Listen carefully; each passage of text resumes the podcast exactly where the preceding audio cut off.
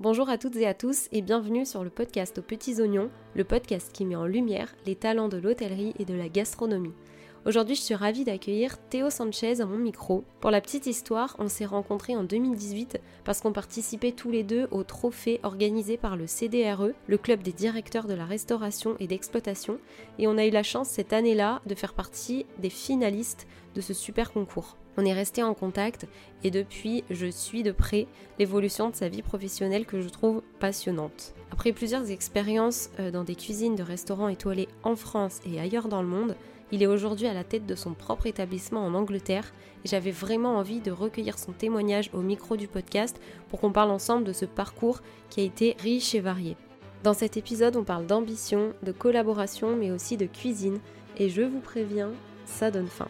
J'espère en tout cas que l'épisode vous plaira et n'hésitez pas d'ailleurs à me laisser un commentaire pour me dire ce que vous en avez pensé. Je vous souhaite une très très bonne écoute. Salut Théo Salut, ça va? Eh bah oui, très bien, merci beaucoup. Bienvenue sur le podcast aux petits oignons. Je suis très contente de t'accueillir euh, aujourd'hui à mon micro. Est-ce que tu peux commencer, s'il te plaît, par te présenter euh, comme tu le souhaites pour que les personnes qui écoutent l'épisode puissent euh, apprendre à te connaître un petit peu mieux? Ok, bon, bah, je m'appelle Théo, j'ai étudié l'hôtellerie pendant des années en France et puis j'ai voyagé pas mal en Europe. Et euh, aujourd'hui, ça fait à peu près 9 euh, mois que j'ai ouvert mon restaurant en Angleterre. Je sais pas vraiment quoi dire de plus. Euh. Est-ce que tu as toujours, as toujours su que tu voudrais travailler dans le, dans le monde de l'hôtellerie, de la gastronomie, ou c'est quelque chose qui est venu plus tard? J'ai toujours su que je voulais travailler dans, dans la gastronomie. Après, me retrouver en cuisine ou même en salle ou faire du management, c'était pas spécialement mon truc. Mais euh, j'ai commencé quand j'avais à peu près 13 ans dans une boulangerie. Donc, euh, donc oui, euh, j'ai plus ou moins toujours su ce que je voulais faire. Et quand tu étais petit, est-ce que tu avais un métier de rêve? Est-ce qu'il y avait quelque chose qui vraiment te plaisait à l'époque, je pense que je voulais vraiment être boulanger. Et après, c'est par mes études, je me suis plus développé au niveau du management, salle. Et bah, j'ai fini en cuisine, pas par défaut, mais parce que enfin, j'ai un, parcours qui est un peu spécial. J'ai étudié pour faire euh, la gestion marketing au niveau de la restauration. Et euh, en fait, on avait nos stages qui étaient imposés euh, tout le long de notre, notre scolarité. Et comme j'étais pas bon en cuisine, j'ai demandé à faire les restaurants qui étaient les plus compliqués. Donc j'ai commencé dès le début dans des, des étoiles Michelin. Et, euh, et en fait, quand j'ai commencé à, à, voyager, comme je parlais pas bien l'anglais ou l'espagnol ou le suédois, euh, bah, j'ai continué à bosser en cuisine. Donc euh, c'est un peu comme ça que je me suis fait mon parcours. Et du coup, sur tous ces postes-là, tu as été donc tu étais sur des postes en cuisine et ça a commencé à te plaire du coup? Ou ça a toujours été un secteur qui te plaisait pas spécialement, enfin un métier? Non, non, ça, c'est devenu un secteur qui m'a beaucoup plu. et après, j'ai eu la possibilité euh, vraiment, c'était euh, en Espagne sur euh, mes derniers mois et, et en Suède. C'était vraiment une polyvalence, c'est-à-dire qu'on avait, je bossais dans des étoilés qui mettaient en avant le fait que les chefs aillent en salle, qu'ils expliquent leurs plats, qu'ils parlent aussi du vin. Donc, donc j'obtenais cette polyvalence que je cherchais en travaillant en cuisine. C'était plutôt cool. D'accord, OK. Ouais, ça t'a permis d'avoir un bon entre-deux pour commencer et te familiariser aussi avec ce avec ce métier-là. OK, super. du coup, pour, juste revenir un peu plus en détail sur ton parcours parce qu'il a l'air, hyper intéressant, tu es passé dans des établissements un peu dans différents pays d'Europe. Tu as commencé donc avec une, une formation en école hôtelière, c'est ça? Oui, c'est ça. OK, un BTS? Un BTS, oui. Anne-Sophie Pic sur Toulon. Et ensuite, c'est à l'issue de ce BTS que tu as commencé aussi à te faire des expériences euh, et tout seul à partir euh, dans d'autres pays d'Europe? Euh, oui, c'est ça. J'ai réalisé mon BTS et j'étais nul en anglais et je me suis pris la tête avec ma prof. Je dit, je reviendrai dans un an, je parlerai anglais correctement. Donc j'ai terminé l'examen de BTS et puis je suis directement parti en Angleterre. Ok. voilà, c'était un peu peut-être brûlé. Euh, je suis parti euh, les mains dans les poches et je suis revenu un an plus tard en parlant anglais. C'est pour ça que j'ai commencé à voyager et après c'est juste euh, c'est juste devenu une habitude. Donc je me suis retrouvé en Espagne, en Suède, au Pérou et puis de nouveau en Angleterre pour l'ouverture du restaurant.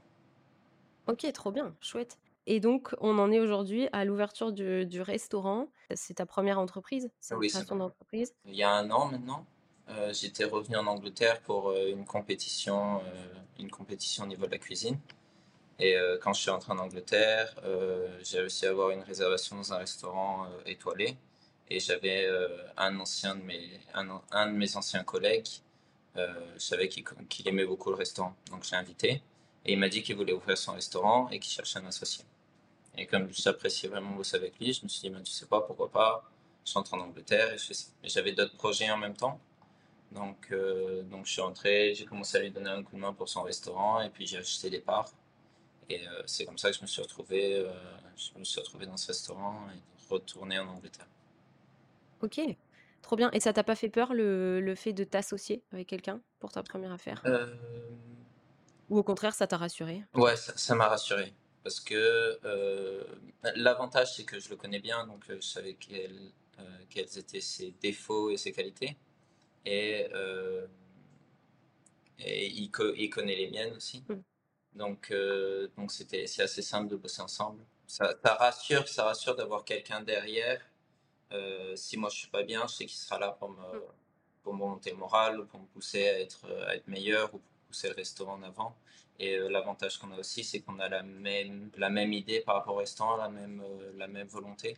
Et vous avez chacun vos postes bien définis ou vous évoluez un peu euh, On évolue un peu au feeling. Euh, dans l'idée, au début, je devais être, euh, je devais être tout le temps en cuisine, avec un peu cette polyvalence de parler des plats. On a eu, on a eu des problèmes avec des employés, donc j'ai perdu mon, ma manager, donc j'ai dû me retrouver en salle. Donc euh, là, en ce moment, on, sépare vraiment les postes parce qu'il s'occupe uniquement de la cuisine et moi uniquement de la salle en ce moment. Mais dans l'idée, c'est euh, qu'on soit polyvalent sur les deux postes. Enfin, on s'a- on s'adapte, on s'adapte aujourd'hui à nos employés, aux clients.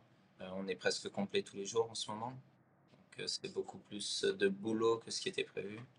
Est-ce que tu veux parler un peu plus de ton établissement, le présenter, parler de, votre concept, vraiment euh, en dire un petit peu plus? Euh, ok.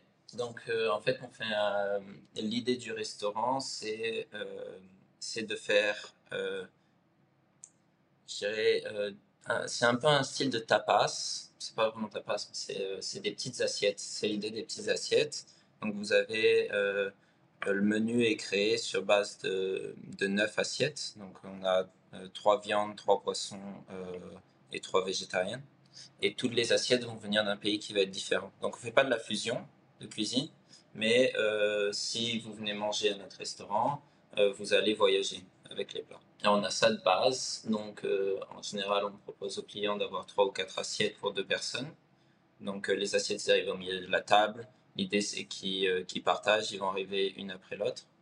Après, on a, je pense qu'on est un des seuls restaurants dans cette zone qui, qui servent des huîtres aussi. On a des huîtres, on fait bon des amuse-bouches. Euh, on a des, euh, des assiettes de euh, donc charcuterie et poisson. Tout est tout est fait tout est fait sur place. Donc on est ouvert trois jours semaine et on travaille euh, cinq six jours semaine pour réaliser le menu. Donc il y a beaucoup de boulot derrière, mais ça nous permet de réaliser toute notre charcuterie, tous nos fumages. Ah oui, même la charcuterie, vous faites on fait on tout, fait tout maison. D'accord, ok, super. Donc euh, il y a pas mal de boulot dessus. Euh, et euh, après on a aussi ce qu'ils appellent des platters. Donc c'est comment, on peut- comment je peux traduire ça? C'est en gros c'est une assiette avec une, une denrée principale qui va être par exemple la viande ou le poisson ou un légume. Et puis on va avoir pas mal de garniches autour. Ok. pour, pour que les gens puissent partager. Donc ça, ça va être assez à chaque fois pour deux personnes. Ça prend un peu plus de temps, mais euh, en général, quand on a un groupe de quatre ou six, ils vont partir pour quelques assiettes et puis on va voir ça pour, euh, pour finir le repas. Après, au niveau des, euh, des boissons aussi, on est un peu différent. On a une liste de bières qui est, qui est assez, importante pour un restaurant. Je pense qu'on a 20, une vingtaine de bières en ce moment. Et on va avoir, on va avoir des bières un peu, un peu différentes. Donc, on travaille beaucoup avec la sour beer. C'est des bières qui vont être un peu plus amères. Euh, on a des bières qui, ont, qui sont à base de, de raisin. On, essaie de travailler avec des produits différents et locaux. Et pareil pour la carte des vins. à partir de la semaine prochaine, on va commencer à servir du saké aussi. l'idée, ouais, l'idée c'est de servir quelque chose de différent et de réaliser une expérience. donc voilà. Et vous êtes nombreux dans l'équipe? Donc au total, on est donc Dan et moi. Euh, et avec nous, on a euh, cinq employés de plus. D'accord, ok. Et c'était dur pour toi? Est-ce que c'était un challenge au début de cette aventure entrepreneuriale de, de gérer cet aspect euh, management? Ouais, bon, c'est toujours un challenge. ça ne s'arrête pas. Mais l'avantage, c'est qu'on a, sur nos cinq employés, on en a trois qui sont des amis de longue date. Ok. Euh, j'ai travaillé avec un d'entre eux il y a, il y a 3-4 ans pendant une année. Euh, Dan a travaillé avec d'autres. Donc, euh, on a des personnes qui sont. On peut vraiment compter sur eux. Bon, il y a toujours, il y a toujours les, mêmes, les mêmes problèmes qui sont en retard ou on se débrouille. mais, voilà, on a, on a l'avantage d'avoir d'avoir une équipe de 5 personnes en tout qui peuvent être. qu'on est sûr, sûr qu'ils seront là et pas de problème au niveau du boulot avec eux. C'est vraiment une force pour toi de, de mélanger euh, amitié, connaissance avec le travail? Tu trouves que ça ah t'apporte? Ouais, ok. Euh, je, trouve, que ça apporte beaucoup. Après, euh, l'avantage aussi, c'est que la plupart d'entre eux ont assez d'expérience dans l'industrie pour savoir quelle est la différence entre le service et après le service. Mm. Donc, bon, oui, le, le, temps, le temps que les les employés et collègues sont capables de faire la différence entre pendant qu'on est au boulot et quand on est après. Euh, quand on est après, ça, ça se passera bien. C'est ça pour toi, le secret, c'est vraiment de, de, réussir à dissocier la partie professionnelle de la partie privée Exact. Ok. Et sur le plan euh, communication en interne, est-ce que vous avez mis des choses en place pour, je sais pas, euh, faire un point de temps en temps, euh, que chacun puisse euh, voilà faire un retour sur ce qui lui va, ce qui lui va pas, ou est-ce que ça se fait naturellement et que c'est plutôt fluide comme ça? Donc ce qu'on réalise en ce moment, c'est qu'on ça fait un ou deux mois qu'on fait des, des résumés de service. Donc tout ce qui s'est passé dans le service, tout ce qui était positif, négatif. on en a un de la cuisine, un de la salle. Et puis en fin de semaine, normalement, je récupère tout, je regarde tout, je mets les points les plus importants et je les envoie sur le groupe. Chacun écrit du coup. Euh, chacun va écrire euh, s'il a vu quelque chose qui allait pas ou s'il pense oh ça serait cool qu'on ait ça ou euh, par exemple on a ouvert il y a il y a neuf mois. On a eu un manager front of house pendant à peu près deux mois, mais on a quand même réussi à évoluer le restaurant et la salle et l'organisation. Par exemple, quand on a besoin d'employés, l'avantage c'est qu'on a pas mal de connaissances dans, dans la restauration. Donc j'ai des collègues qui vont venir de Londres pour me donner un coup de main et qui, qui sont managers dans un des étoiles Michelin. Et ils m'ont dit que le restaurant il est hyper bien organisé pour le peu de temps qu'on qu soit dessus. D'accord. Euh, et, donc ça fait plaisir de savoir que euh, le fait de, de, laisser les employés dire ok ça ça va pas, on a besoin de pousser là-dessus, ça nous a fait évoluer beaucoup plus vite. c'est quelque chose qui fonctionne quoi. Oui, non, ça fonctionne bien. Ok, super. À quoi elle ressemble ta journée type? Je suppose que tu n'en as pas une vraiment qui est la même tous les jours, mais si tu devais faire euh. une journée type du matin jusqu'au soir au travail, à quoi ça ressemblerait? Ok, pour, pour moi personnellement, c'est un peu c'est un peu différent parce que j'ai ces deux rôles. Mais en général, je suis au restaurant à partir de 8h30. On reçoit les livraisons aux alentours entre 8h30 et 9h30. Donc à ce moment-là, je m'occupe de mettre tout sur le côté. Je commence quelques mises en place, commencer ma comptabilité un peu. J'essaie de faire une heure tous les matins. Et vers 10 heures, j'ai euh, j'ai les autres employés qui arrivent. Donc à ce moment-là, on commence à préparer la salle pour les clients, terminer les derniers détails en cuisine. Euh, on a tout, tout le menu est sur euh, est sur une grande ardoise. Donc on repeint l'ardoise tous les matins et on change ce qui a changé. Le menu change tous les jours? Pas tous les jours, mais au moins 3-4 places semaine Ok. changer. Et après, normalement, les, on a des clients, on a des clients à partir de midi, midi jusqu'à à peu près 3-4 euh, heures. Après 3-4 heures, on a 2 heures de pause, donc on se prépare pour le soir. Et puis on recommence jusqu'à à peu près minuit. Un bon rythme. Un bon rythme. Du coup, vous êtes ouvert, euh, tu m'as dit, 3 jours sur, euh, sur 7. Donc on ouvre le jeudi soir, jeudi soir, vendredi toute la journée, samedi toute la journée et le dimanche pour, pour lunch, le midi. D'accord si tu devais, choisir la chose que tu aimes le plus aujourd'hui dans ton métier et dans ton rôle de chef d'entreprise et celle que tu aimes le moins, ce serait quoi? ce que j'aime le plus, c'est probablement que je peux m'autoriser je peux m'autoriser du temps à expliquer les plats aux clients. Il y a quelque chose qui me plaît beaucoup au niveau de la restauration et au niveau du, type de menu qu'on crée aujourd'hui, c'est qu'il y a beaucoup d'histoires derrière. Il y a beaucoup d'histoires au niveau des plats, pourquoi ils ont été construits de cette manière, d'où ils viennent, quelles sont leurs origines. Et aujourd'hui, comme c'est mon entreprise, j'ai cette possibilité de euh, m'asseoir avec les clients et leur expliquer ce qui se passe dans l'assiette et pourquoi ça a été construit de cette manière. Donc ça fait bah, partie du service que je voulais amener.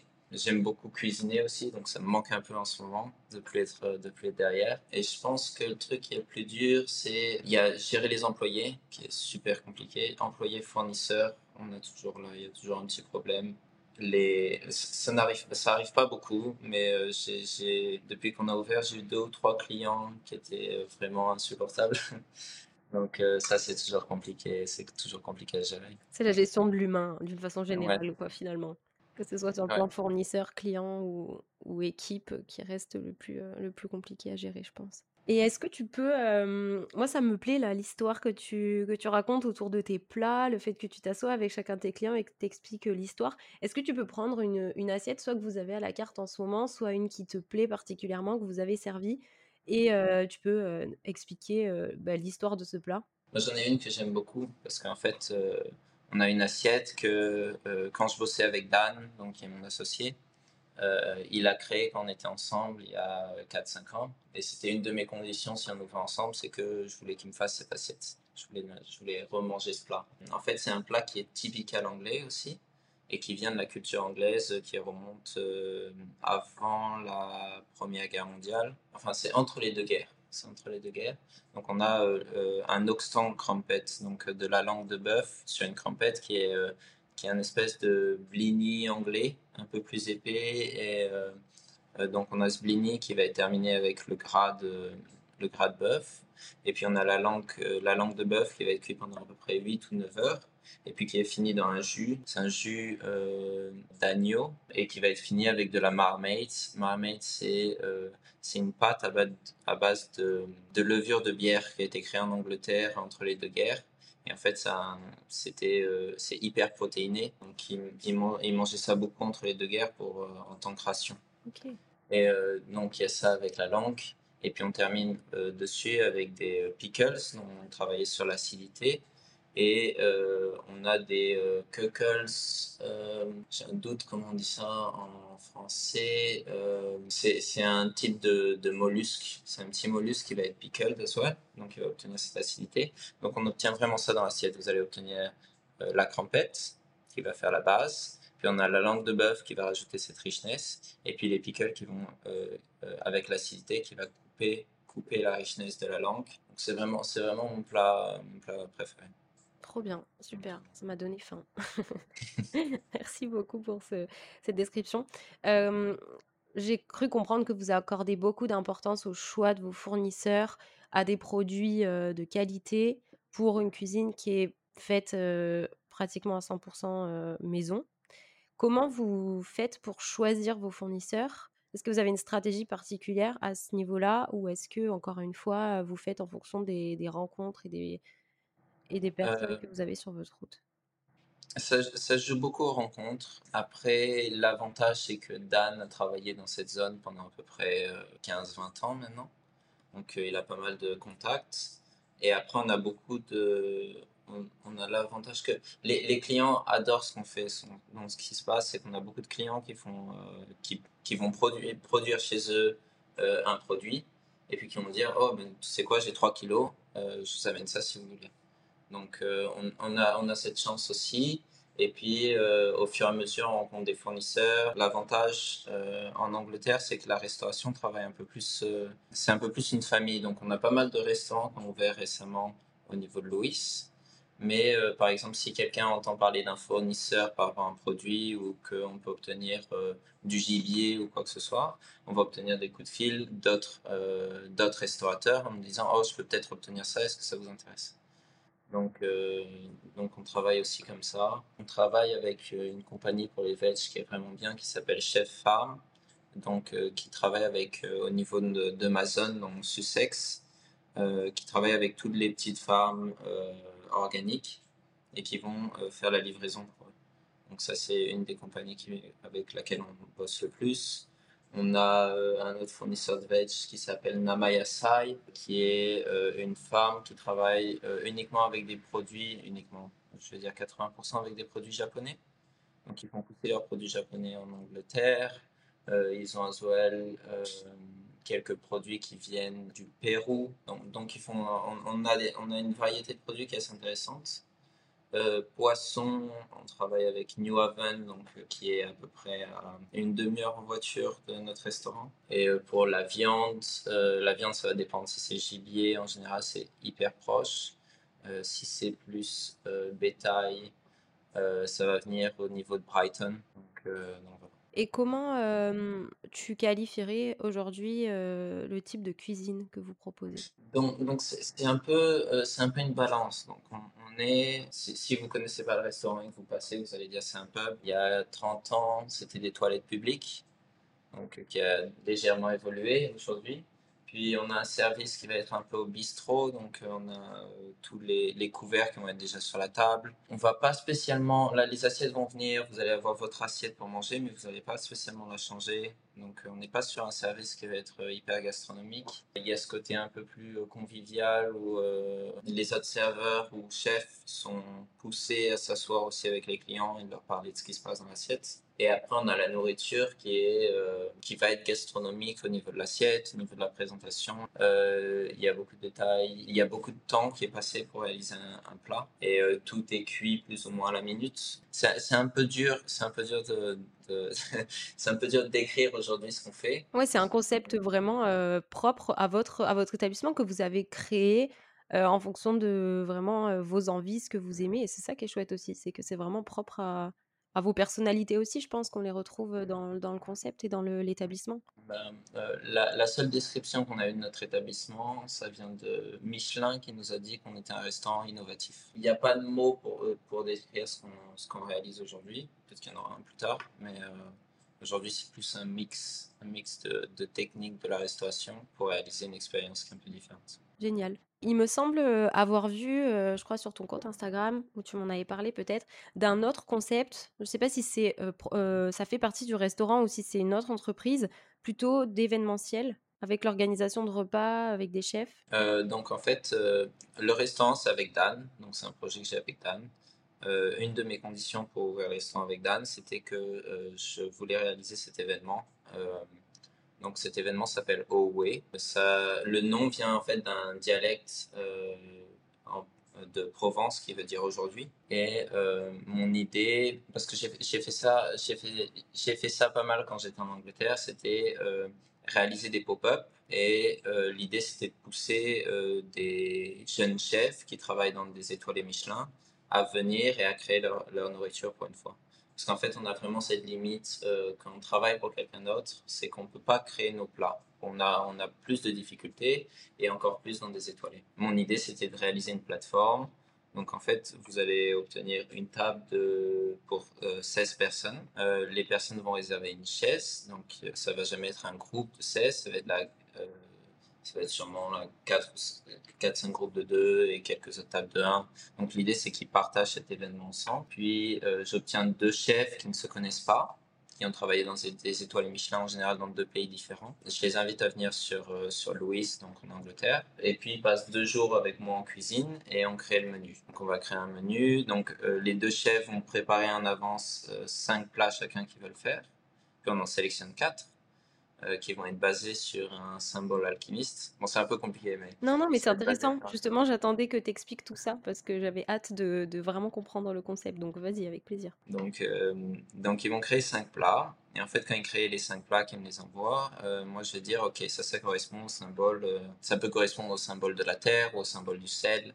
Donc, l'alchimie a, je vais dire une bêtise, mais deux ou 300 symboles. Donc, quand ils ont leurs cinq plats, je les relie à un symbole et après je leur dis ok, vous devez mettre ces plats en avant avec ce symbole. Donc vous bossez d'une autre manière, vous devez réfléchir d'une autre manière pour obtenir, euh, pour que les personnes qui vont manger le plat vont se dire ok, ça c'est ce symbole-là. Donc les deux chefs vont faire ça et euh, quand ils arrivent, mais ils se rencontrent pour la première fois. Ils savent pas vraiment quel plat vont faire le chef. ils ont vu les, les posts Instagram, donc ils vont avoir une idée sur euh, le type de cuisine. mais c'est pas toujours aussi simple. Et donc, ils vont cuisiner ensemble, ils vont bosser ensemble pendant deux jours, ils vont vivre ensemble pendant deux jours parce qu'ils restent chez moi. Ok.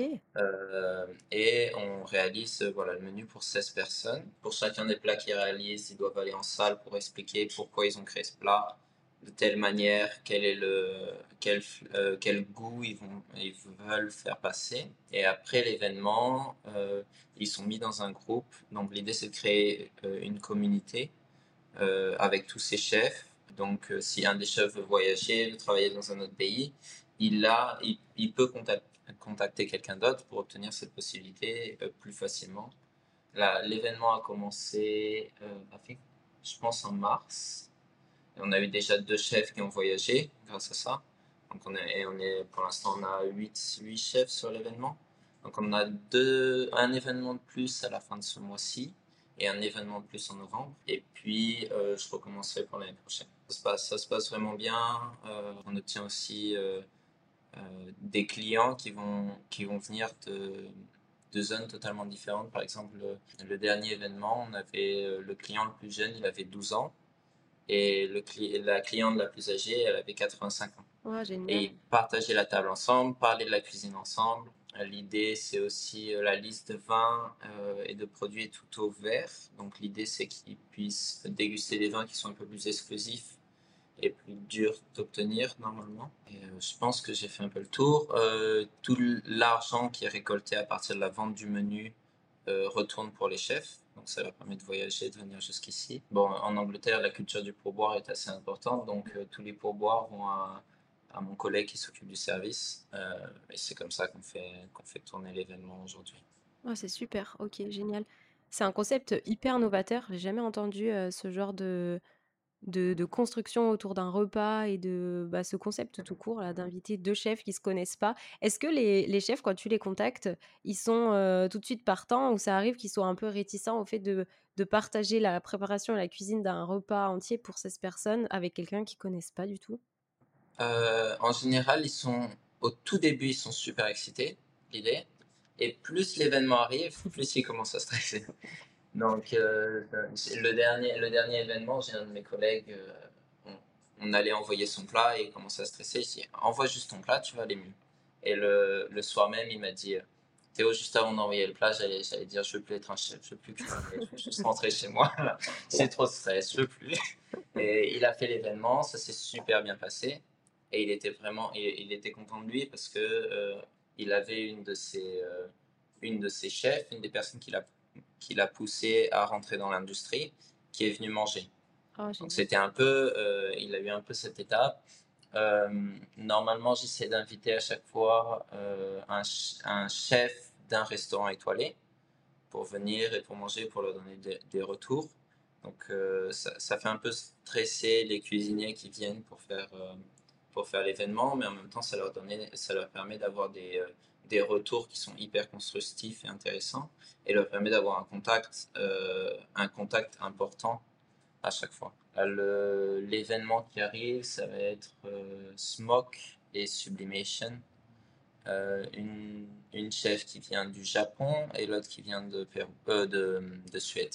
C'est super parce que au-delà du concept en lui-même et du fait de partager un repas, il y a vraiment cet esprit un peu de réseau et de construction de, bah, de relations professionnelles qui sont, je pense, hyper utiles et, et géniales à construire pour tous les professionnels qui sont là, que ce soit les clients, le chef qui est invité, les deux cuisiniers qui sont là. Et pour toi, je pense que c'est vraiment une expérience enrichissante pour toutes les personnes qui sont conviées, qui participent de près et de loin à l'événement. C'est super, franchement. c'est un super concept que, que tu as créé, du coup, je pense, tout seul. Bravo, c'est génial. J'aimerais clôturer cette partie avec le la partie un peu projet futur. Est-ce qu'il y a des choses que tu as en tête, que tu aimerais mettre en place tes, futurs projets ou alors peut-être que tu as juste envie pour l'instant de te stabiliser parce que c'est quand même assez récent ton, ton projet? Projet futur, pas spécialement. Aujourd'hui, je me concentre plus sur le restaurant et l'événement pour les faire tourner correctement. Mais il va y avoir, il va y avoir d'autres projets. Euh, sûrement un peu plus, oui, avec Away qu'avec euh, Deal, qu'avec le restaurant. Mais pour l'instant, il n'y a rien de concret, il n'y a rien de, Il n'y a rien de lancé et ouais, je me concentre sur ce qu'on fait aujourd'hui. C'est déjà bien. Ok, super. Eh ben, je te remercie déjà pour toute cette partie. J'aimerais ensuite aborder avec toi l'aspect de la communication dans un établissement, parce que tu sais qu'à côté, moi j'ai une entreprise spécialisée dans la communication pour l'accompagnement des professionnels du coup de la gastronomie et de l'hôtellerie. Et j'aimerais recueillir ton point de vue, surtout que tu es chef d'entreprise aujourd'hui, sur l'importance et la place pour toi de la communication dans un, établissement comme le tien, comment elle est gérée dans ton établissement, pourquoi c'est important pour toi, enfin si ça l'est et pourquoi, et, et qu'est-ce que vous essayez de, retranscrire avec ton associé comme image, comment vous faites pour communiquer sur votre établissement et qu'est-ce que vous avez envie de renvoyer à vos clients potentiels? Euh, donc au niveau de la communication, on a bossé un peu différemment, je vais dire, que d'autres entreprises. Donc on a l'avantage déjà d'être euh, euh, dans une ville où la, la restauration n'est pas prédominante, enfin la, bonne nourriture n'est pas prédominante, mais qu'on a, il y a beaucoup de monde avec un, avec un pouvoir d'achat qui est, qui est assez important. Donc on a cet avantage-là.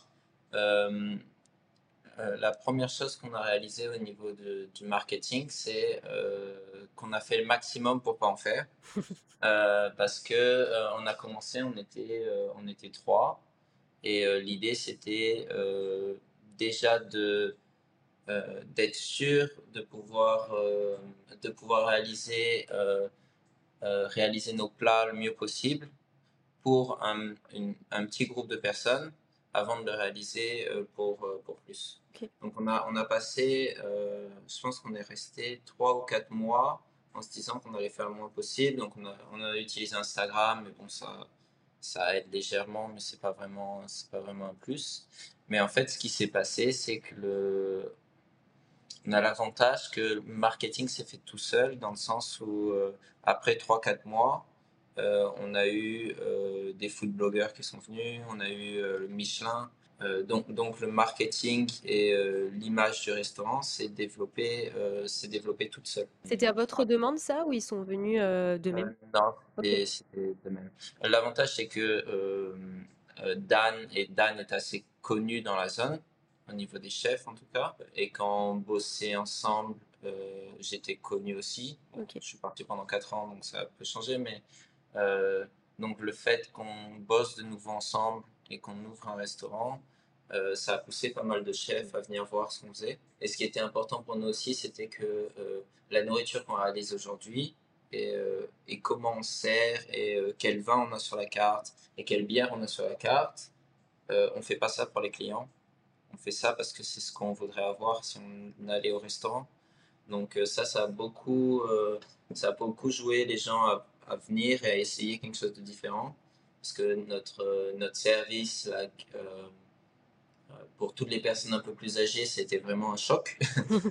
c'était très compliqué de comprendre qu'ils n'allaient pas obtenir toutes leurs assiettes en même temps. Eh très compliqué de comprendre que qu'ils allaient devoir partager. Là, c'était, ça a été compliqué. Et en même temps, parce que c'était différent, ça les a marqués. Donc, ils sont revenus et ils ont essayé. Et il y a beaucoup, de petites communautés, euh, de petits groupes sur, euh, euh, au niveau de la gastronomie sur cette zone. Et on a été, été poussé, poussé à avoir plus de monde de cette manière parce que la nourriture qu'on faisait était différente, parce qu'on se place sur, sur une zone qui n'est pas spécialement, où la restauration n'est pas spécialement prédominante et, et qu'on n'avait pas de grosse concurrence.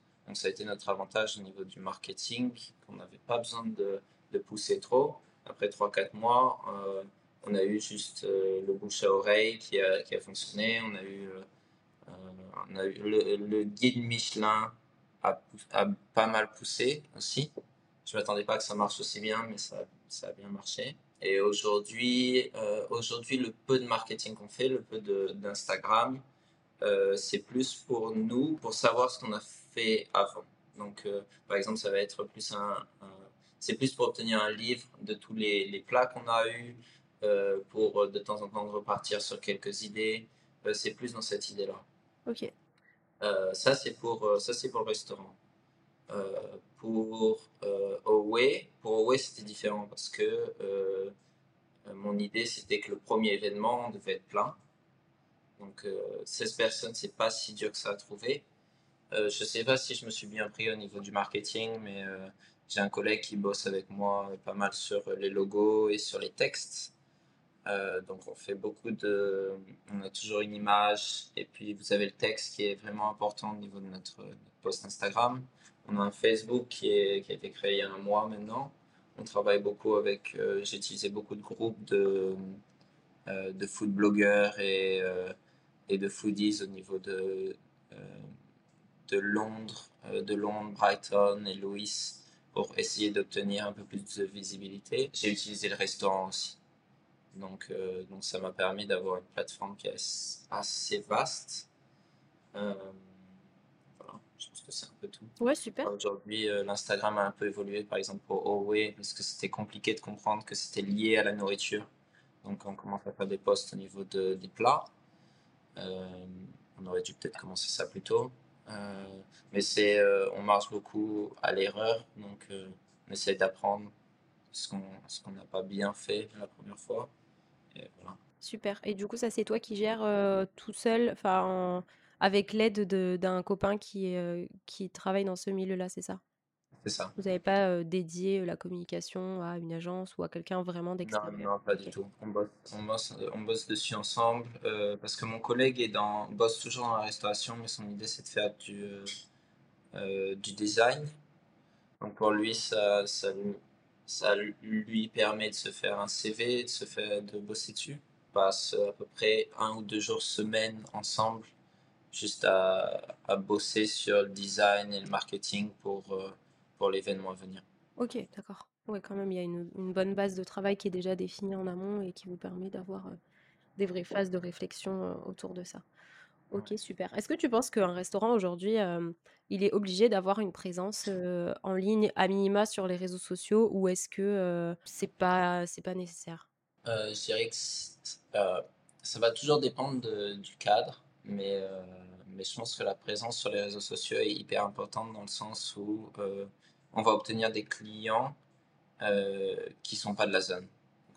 On, a aujourd'hui à Deal, je pense que 20% de la clientèle vient de, euh, vient de Londres. Donc euh, on est quand même à 40 minutes en train minimum pour venir pour manger au restaurant. Donc sans, sans, sans travailler sur le marketing en ligne, ce serait compliqué pour eux de, de voir ce qui se passe au mm. niveau du restaurant et de savoir s'ils veulent venir cette semaine ou la semaine suivante. Donc je pense que le, marketing en ligne est hyper important. Après, euh, après ça va toujours dépendre de, de, la taille du restaurant, dépendre du cadre. Euh, on a une capacité qui est de 22 clients, donc c'est euh, assez, je vais pas dire c'est facile, mais c'est plus facile à avoir, à obtenir ces 22 clients qu'un restaurant qui va être sur 200 ou 400 sites. c'est sûr. Donc voilà. Ok, très bien. Merci beaucoup. On va terminer euh, l'interview avec euh, quelques petites questions signatures, euh, juste pour recueillir tes recommandations et tes derniers coups de cœur. Est-ce que tu as un coup de cœur à nous partager d'un établissement que tu as découvert récemment, soit un hôtel, soit un restaurant, en France ou pas, que tu as adoré et pourquoi? Le dernier restaurant où je suis allé, où j'ai vraiment apprécié, ça s'appelle Ferna. Ferna F-U-R-N-A. Euh, et c'est euh, sur Brighton. Et, euh, et j'étais vraiment impressionné. Bon, je vais manger. Je, tout, tout l'argent que je gagne, je, je, le dépense en restaurant. Donc, en général, tous les ans, je fais entre 6 et 10 étoiles Michelin ou dans le guide. Et, et, ce restaurant, cette année, c'est probablement un des meilleurs. Le pain était incroyable. C'est con, mais le pain, le pain était juste incroyable. Tous les plats étaient vraiment poussés.